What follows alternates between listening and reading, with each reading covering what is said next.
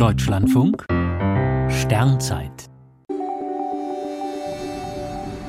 4. Februar Friedenstaube, Bauernfamilie und Plumpsklo.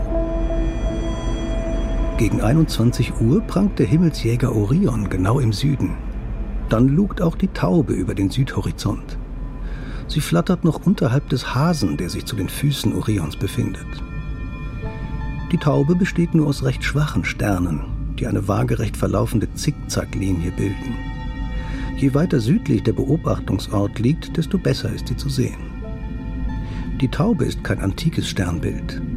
Der niederländische Astronom Petrus Plantius hat sie erst Ende des 16. Jahrhunderts ans Firmament gesetzt. Interessanterweise heißt der hellste Stern aber Fakt, was vom arabischen Wort für Ringeltaube abgeleitet ist.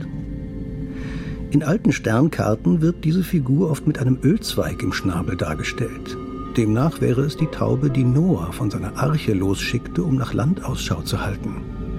Als sie mit dem Zweig zurückkam, zeigte dies das Ende der Sintflut an.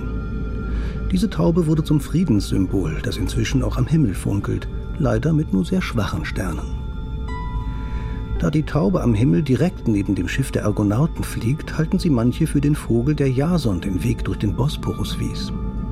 In China wiederum sah man in dieser Himmelsgegend keineswegs einen Vogel.